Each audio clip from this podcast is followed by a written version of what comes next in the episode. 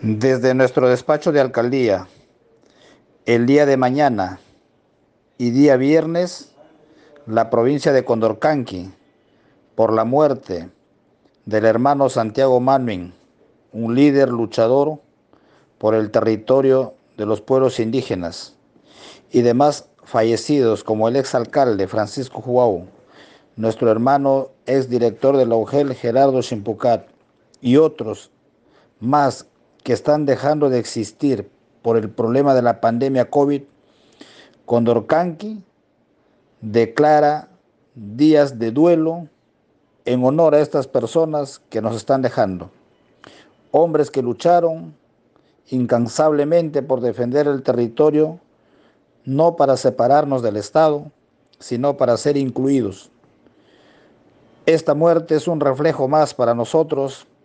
del olvido del sector Estado en una plataforma real inclusiva para validar la visión del desarrollo de los pueblos indígenas que nunca se ha dado. Condorcanqui y Massa y Loreto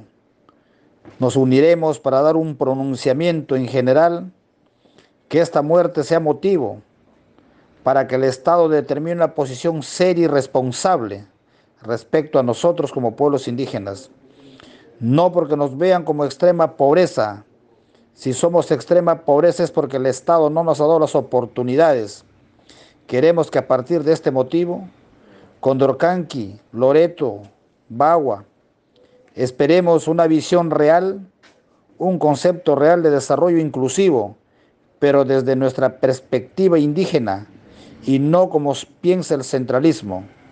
Al señor presidente de la República, pedir que tome en cuenta,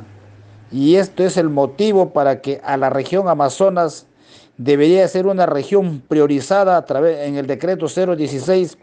la cual nos han dejado de lado en esta consideración.